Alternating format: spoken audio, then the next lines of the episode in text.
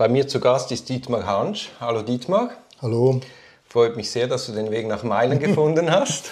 Danke für die Einladung und das Interesse. Ja, ich habe ganz interessiert einen Artikel in, als Gastkommentar in der NZZ gelesen, das war im Juni, wo du diagnostizierst, dass Angst eine große Gefährdung für uns Menschen darstellt.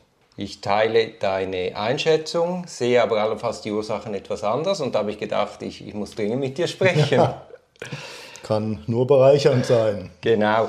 Du bist Facharzt für innere Medizin von Haus aus, Psychotherapeut mit, mit Fokus Verhaltenstherapie. So kann man das sagen. Und seit 2014 warst du, mit, äh, warst du an der Privatklinik Hoheneck in Meilen wo du jetzt heute nicht mehr bist. Und dort warst du, Schwerpunkt war Angsterkrankungen. Mhm, genau. Was muss ich mir konkret darunter vorstellen? Also wie, wie war deine Tätigkeit?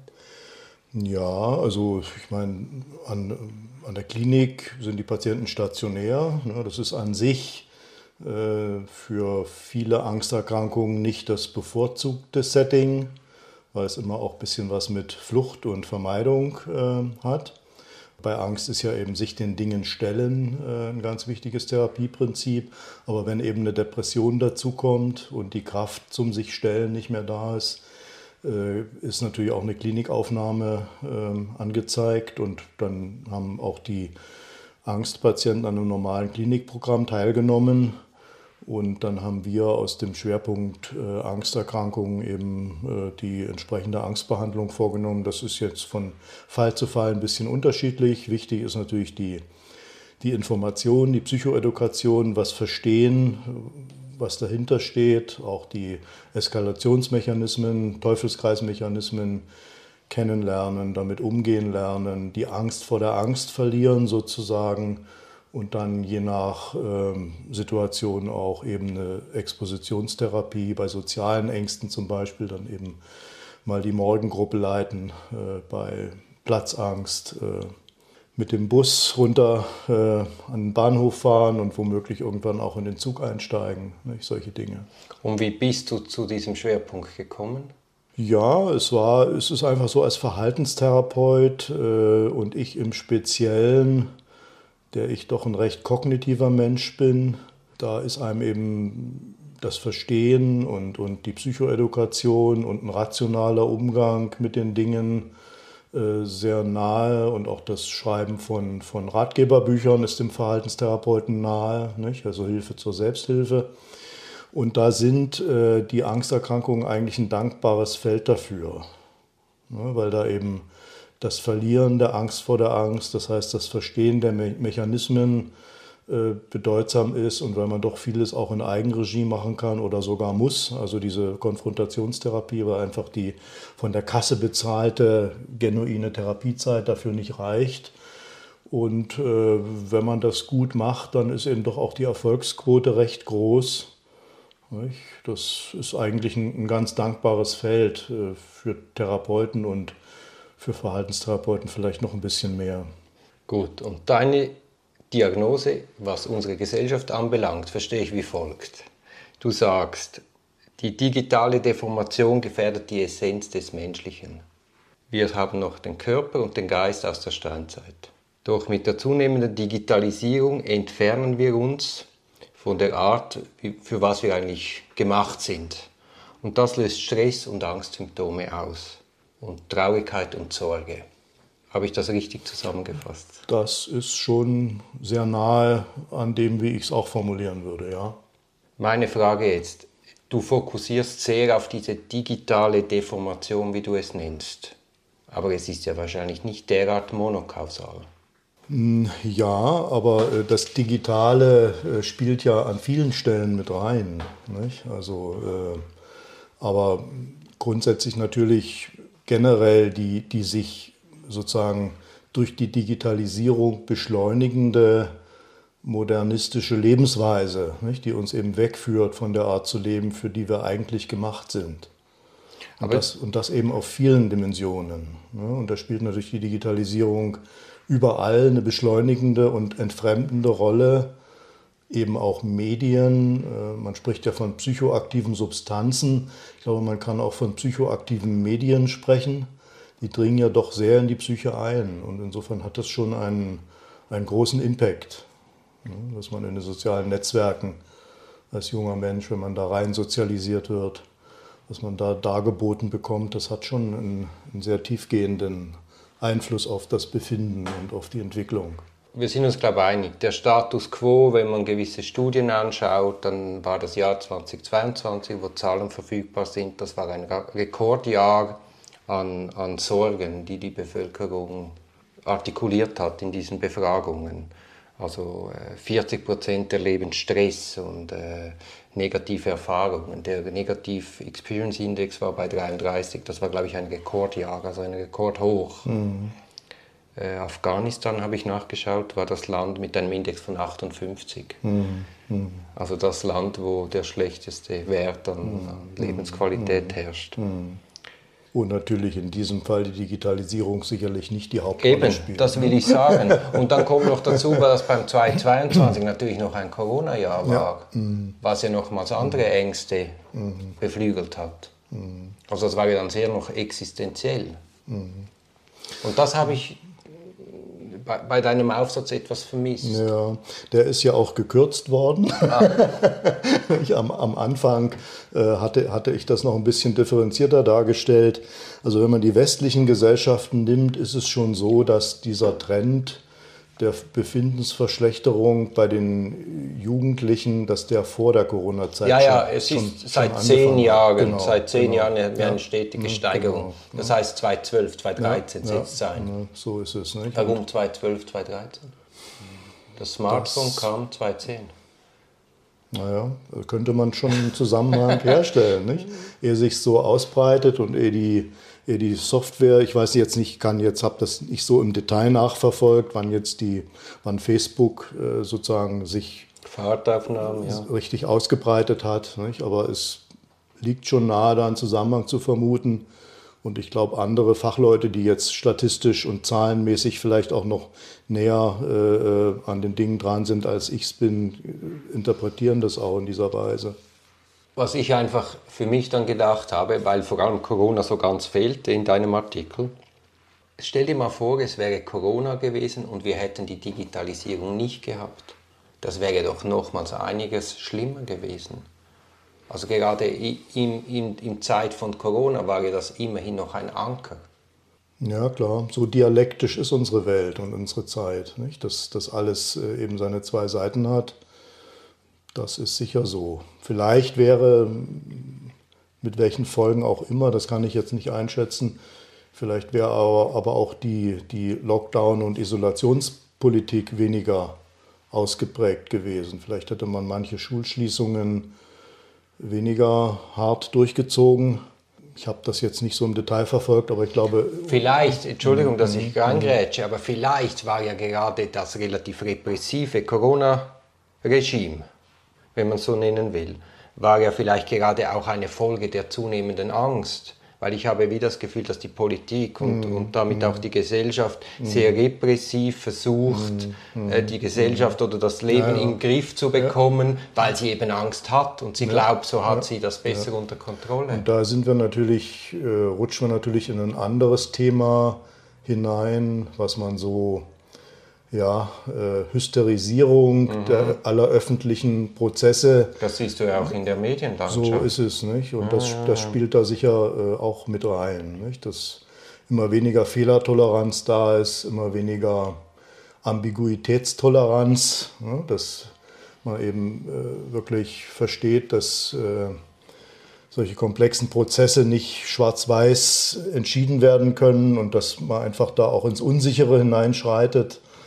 und wenn man schon für ein falsches Lachen äh, seine, seinen Ministerposten verliert, äh, dann ist man natürlich überängstlich, was gravierendere Fehltritte angeht. Ja, ich glaube, diese Angst führt zu ganz vielen Fehlanreizen mhm. in der mhm. Politik, aber mhm. auch in der täglichen Arbeit mhm. der Verwaltung also, mhm. und vielleicht auch bei uns. Also. Mhm. Jetzt du sprichst sogar von einem Kipppunkt vom Zivilisationszerfall. Also du bist sehr drastisch in deinen Wortwahl. Du sprichst von blinder Ignoranz, von technizistischen Fortschrittsutopisten. Aber verwechselst du damit nicht ein wenig die Dinge mit den Vorstellungen? Uns beunruhigt, uns als Menschen beunruhigt ja eigentlich nicht der technische Fortschritt an sich, sondern unsere Vorstellung von diesem technischen Fortschritt und was das mit uns mit, was das mit uns bringt, Macht, ja. äh, was das mit Ja, uns macht. Ja. Aber ich meine, diese Dinge sind ja real. Nicht? Also ähm, wir wissen ja, dass sich die Aufmerksamkeitsspanne bei den jungen Leuten vermindert. Wir wissen, dass die Fähigkeit, komplexe Texte zu verstehen, sich vermindert. Dass ähm, insgesamt äh, der Aufenthalt in den sozialen Netzwerken sich aufs Befinden schädlich auswirkt. Aber, aber was ist denn deine Erwartungshaltung? Also es ist ja unumkehrbar. Also Ja, das ist noch die Frage, nicht? Ob, man, ob, man nicht, äh, ob man nicht in Ganztagsschulen ähm, auch die, den, da mehr Bewusstsein wecken kann, eine gewisse Digitalabstinenz, zu einer gewissen Digitalabstinenz erziehen kann. Die Dinge, die wirklich wichtig sind, das beginnt ja eigentlich schon beim Körper, nicht? Beim, beim mehr Bewegung, mehr Sport. Immer mehr Kinder können nicht mehr schwimmen, immer mehr Kinder können keinen Purzelbaum mehr machen oder rückwärts laufen. Nicht? Also auf Übergewicht nimmt zu. Nicht? Also, also Du sprichst in diesem Zusammenhang mit den zentralen Eckpfeiler der Conditio Humana. ja, so habe ich das da mal aufgemacht ja, in dem Artikel. Wenn du, hast du Lust mit mir, das mal, dass wir das konkret durchsprechen? Ja, können wir gerne machen. Also eben, du hast es gerade, gerade angesprochen. Also du sagst, der Mensch braucht den Kontakt zur Natur und er braucht die körperliche Betätigung. Fakt ist, wir bewegen uns immer weniger, wir ziehen uns zurück. Ich meine, früher, jetzt sind wir hier in Meilen bei mir zu Hause, früher war die Straße voll mit den Kindern, die bis spät in die Nacht gespielt haben draußen. Heute siehst du kein Kind mehr hier, obwohl es Kinder hier hat. Also da bin ich bei dir. Da er- erlebt man schon eine sehr starke Veränderung Ja, im und- gesellschaftlichen und auch, Leben. Und auch, dass es weniger Kinder gibt, ist ja ein Teil des Das Problems. ist auch noch ein Teil des- denn, ja. denn sozusagen Und die auch, Gesellschaft- das, auch, das, auch das Kinderzeugen ist ja ein, ein nicht virtuelles, körperliches sich betätigen.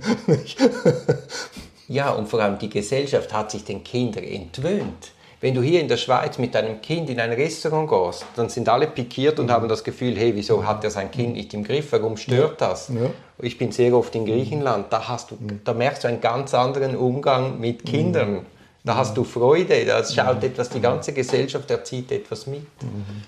Auch das Teil der Entfremdung von der Natur nicht? und vom, vom natürlichen Leben, für das wir gemacht sind, in Dorfgemeinschaften von vielleicht maximal 150 Leuten, nicht? wo jeder jeden kennt und Vertrauen aufgebaut wird und dann die Kinder eben auch entlassen werden können in die Öffentlichkeit und nicht mit dem Suff in die Schule gebracht werden müssen, weil eben das ganze Dorf mitschaut. Das ist auch so ein Unding in Meilen. Ich sehe dich, ich jogge Nicht- nicht jeden- nur in Meilen. Ja, ja, aber ganz schlimm, oder? Du joggst an der Schule vorbei und es ist gefährlich, weil jedes Elternteil sein Kind bringt. Da müsste man einen Riegel schieben. Du sprichst sogar vom körperlichen Analphabet. Ja, ich glaube, dass tatsächlich ähm, die Motorik für das Denken, es hat ja mal, ich glaube, Konrad Lorenz hat das mal so gesagt, äh, Denken ist in den Kopf genommenes Probehandeln. Nicht? Also das, was man mit den Händen und mit dem Körper über die Welt erfährt, auch äh, eben wie die Welt tickt. Nicht? Also die Vorstellung, wie Materie arbeitet, wenn man mal Holzarbeiten gemacht hat, wann bricht der Zweig und was hält er aus. Ähm, Also das sind schon einfach Grundintuitionen, die man, die man aufnimmt über, über den Körper. Das ist ja auch ein großes Problem von KI, nicht? dass das eben nur algorithmisch und nur mit begrifflichem Wissen gefüttert nicht funktioniert, weil, weil man eben Realerfahrungen machen muss und auch Musik, ein Musikinstrument äh, erlernen. ne? Aber, aber Dietmar, aber das hat ja lange vor der Digitalisierung begonnen. Das ist ja wahrscheinlich eher ein Wohlstandsphänomen. Also ich meine, ich, ich bin immer wieder bei den Griechen, aber ich meine, das war ja mal das tapferste, stärkste, disziplinierteste Kriegsvolk. Also wir sprechen hier 100, 200, 300 vor Christus. Und heute ist es, glaube ich, eines der übergewichtigsten Länder. Mhm. Aber das beginnt ja irgendwie mit dem Wohlstand. Und das hat ja, die ja, Digitalisierung ja, das ist, vielleicht noch das, beschleunigt. So, so meine ich das auch. Nicht? Das ist sicher richtig. Nicht? Wohlstandsverwöhnung, äh, das habe ich übrigens in einem anderen NZZ-Artikel mal aus, ausgefaltet. Nicht? Das Paradox der Techmoderne hieß, hieß, hieß dieser Gastkommentar. Und da geht es eben um diese Paradoxie, dass wir äh, natürlich vom Instinkt her äh, auf Anstrengungsvermeidung gepolt sind. Nicht? Weil äh, die Natur eben in der Steinzeit genügend Anstrengung äh, für uns und genügend Zwänge für uns bereithielt. Ja? Und äh, wenn wir das aber, wenn wir durch Technologie immer mehr die Situation schaffen, dass wir uns nicht mehr anstrengen müssen, dass uns Roboter und, und KI die Dinge abnehmen, dann verkümmern wir natürlich. Ne? Und dann kommt es zu einer digitalen Invalidisierung, Infantilisierung. Und äh, eben, das Digitale ist dann der Schlusspunkt. Aber begonnen hat es natürlich früher. Kennst du Toto Wolf? Nein. Du fährst Mercedes. Darf ich das hier laut sagen? er ist äh, Eigentümer des Formel 1 Rennstall Mercedes. Ah ja, okay. Er sagt, Muskelkraft kann dazu beitragen, die geistige Fitness zu steigern, indem man die Blutzirkulation verbessert, die Sauerstoff- und Nährstoffversorgung des Gehirns erhöht und Entzündungen reduziert. Darüber hinaus kann regelmäßiges Training die Produktion von Neurotransmittern wie Endorphinen, Dopamin, Serotonin und dem Hormon Testosteron fördern, die dazu beitragen können, Stress abzubauen, die Stimmung zu verbessern, den Antrieb und sogar die kognitiven Funktionen zu steigern. Ja, hätte ich jetzt eher von einem, vom Trainer eines Radrennstalls erwartet. Aber wo er recht hat, hat er recht. Ist es so bequem, Mercedes zu fahren? ja, zumindest äh, die, die, die äh, Straßenvarianten. Im, Im Formel-1-Wagen sieht es sicherlich noch mal ein bisschen anders aus. Du sagst irgendwo in deinem Artikel, und gerade wenn man Sport macht, erfährt man ja unglaublich viel Glück sei es Mannschaftssport, zusammen, überhaupt über den Körper. Es ist ja schon extrem, dass wir das nicht mehr suchen und pflegen. Also es ist ja grundsätzlich nicht verständlich. Mhm. Aber das ist eben dieses Paradox, nicht, was sich an vielen Stellen zeigt. Und das wird dadurch verständlich, dass äh, es sozusagen für den Steinzeitmenschen ja viele Zwänge gab, die ihn zwangen, sich anzustrengen. Nicht? Es gab keine Kühltruhen, jeder musste jeden zweiten Tag spätestens, keine Ahnung, auf die Jagd gehen, sich gegen Feinde verteidigen. Das heißt, die Natur hat genügend Zwänge, sich anstrengen zu müssen, äh, zur Verfügung gestellt. Und, und wenn gerade keine Zwänge da waren, war es natürlich für das Überleben günstig, sich ans Feuer zu legen und sich nicht anzustrengen, sich keinen Risiken auszusetzen. Und jetzt fallen eben diese äußeren Zwänge sukzessive durch die Zivilisation und durch den Wohlstand weg. Und äh, dann folgen zu viele Menschen diesem Instinkt, sich ans Feuer zu legen. Und wir müssen sozusagen äh, mit der Trotzmacht des Geistes diese Zusammenhänge verstehen und uns eben selbst in einem, aus, in einem angemessenen Maß innere Zwänge schaffen und uns eben überwinden, Sport machen. Und ich meine, es gibt auch den Begriff Paradox der Arbeit. Das geht auch darauf zurück. Menschen ähm, wünschen sich immer, keine Arbeit zu haben, Freizeit zu haben äh, und so weiter. Aber wenn man Messungen macht, dann sind sie eben auf Arbeit oft glücklicher als in der Freizeit, weil sie dort eben gezwungen werden, sich Herausforderungen zu stellen und dann eben auch Erfolgserlebnisse haben. Aber instinktiv vermeiden wir das. Das ist, das ist verrückt. Darf ich dir was spiegeln, Dietmar? Ja. du hast mir jetzt im Vorgespräch, wir haben uns ja heute Abend kennengelernt, ja, ja. hast du mir gesagt, du bist jetzt in Pension. Ja, ja. Aber folgst du nicht auch gerade der Bequemlichkeit? ähm, so könnte man denken, nicht? aber ich, eben, ich, ich, ich setze mir eben selbstgemachte Zwänge, indem ich doch äh, einen relativ straffen Tagesablauf mir selbst auferlege meine Lesezeiten habe, meine Schreibzeiten habe. Äh, aber ich muss wirklich nach drei Monaten Ersterfahrung als Pensionist sagen, dass dieses sich selber Zwänge setzen durchaus manchmal anstrengender ist, als äußeren Zwängen zu folgen. Man muss immer Entscheidungen treffen. Es gibt immer den inneren Schweinehund, der sagt, das kannst du doch auch morgen noch machen und so weiter. Und da ist die Gefahr, doch ein bisschen auf so ein niedrigeres Energieniveau runterzurutschen, äh, äh, doch gar nicht so klein. Und wenn man das geschehen lässt, dann ist man weniger müde, weil man sich am Tag weniger angestrengt hat, schläft schlechter, ist knatschig am nächsten Tag und so weiter. Ja, mag nicht. Er, er hat so. zu wenig Selbstdisziplin. So, genau, so, ja, genau, ja, ja, ja. Ich möchte diese Podcast-Folge abschließen mit noch einer Aussage von Toto Wolf. Und nur weil wir ihn Bist du Formel 1-Fan eigentlich? Überhaupt nicht. überhaupt nicht. Ich kann mit Autos nichts anfangen.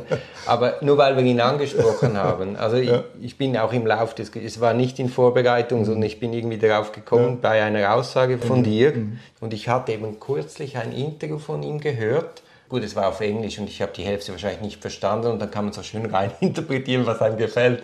Aber mir so reflektiert erschienen und auch sehr viel Kritisches von sich selbst erzählt. Zum Beispiel hat er erzählt, seine Frau, seine Ehefrau ist auch Autorennfahrerin. Dann wurde er gefragt, wer fährt bei euch? Dann sagt er, ich, ich natürlich, ich natürlich. Meine Frau hat so viele Sozialkompetenz, dass sie mich fahren lässt. Sind Sie ein guter Beifahrer? Nein, nein, grauenhaft. Und dann ist seine Frau nicht beleidigt. Und dann sagt, sagt er, ja, sie war, ist beleidigt oder war beleidigt. Aber dann hat sie mal gesehen, wie ich bei Lewis Hamilton im Auto gesessen bin als Nebenfahrer, als Beifahrer und wie ich da getan habe. Und dann hat sie gemerkt, es ist mein Issue. Es hat gar nichts mit dem Fahrer, ja, selbst der ja. achtfache Formel 1 oder der siebenfache Formel 1 Weltmeister genügt ihm nicht. Also er hat sehr große Probleme mit Kontrolle weggeben. das hat sie dann erkannt und seit dann kann sie es, glaube ich, stoisch hinnehmen. Also er sagt noch, einer der wichtigsten Aspekte für einen gesunden Geist ist, etwas zu lieben, etwas zu tun und von etwas zu träumen. Diese drei Punkte sorgen für ein Gefühl der Zielstrebigkeit und helfen, den Geist auf positive Dinge zu konzentrieren. Ja. Das würdest du unterstreichen? Das würde ich, würde ich unterstreichen. Ich, ich, ich finde es ich find's ganz wichtig, oder in, in meiner Erfahrung, ich, ich muss irgendetwas gestalten. Ja, also ich möchte irgendetwas schaffen, das kann in der Holzwerkstatt was sein, das kann ein Text sein, das kann ein soziales Projekt sein. Also, und da fließt ja vieles rein, was, was er gesagt hat. Ja, da hast du das Tun, das, ja, Ziel, das Ziel, der Traum. Da hast du auch deine Passion, ah, also genau. etwas, was du liebst. Ja, genau. Ja. Und bei dir ist es das Texte schreiben? Ja, das ist, glaube ich, schon, sagen wir mal, das Wichtigste. Das, was mich, mir am meisten Befriedigung verschafft, würde ich schon sagen. Wenn ich irgendein komplexes Problem gut auf den Punkt gebracht habe, dann zehre ich von dem Hochgefühl einen halben Tag. Ja, und es ist ja vor allem, Schreiben ist ja auch immer ein Nachdenken über sich selbst. Ja. Also es ist ja dann nicht nur das Produkt, sondern es geht noch viel weiter. Ja. Es, es, formt ja wahrscheinlich auch dich als Mensch und dein Denken. Also gute Formulierungen und neue Einsichten.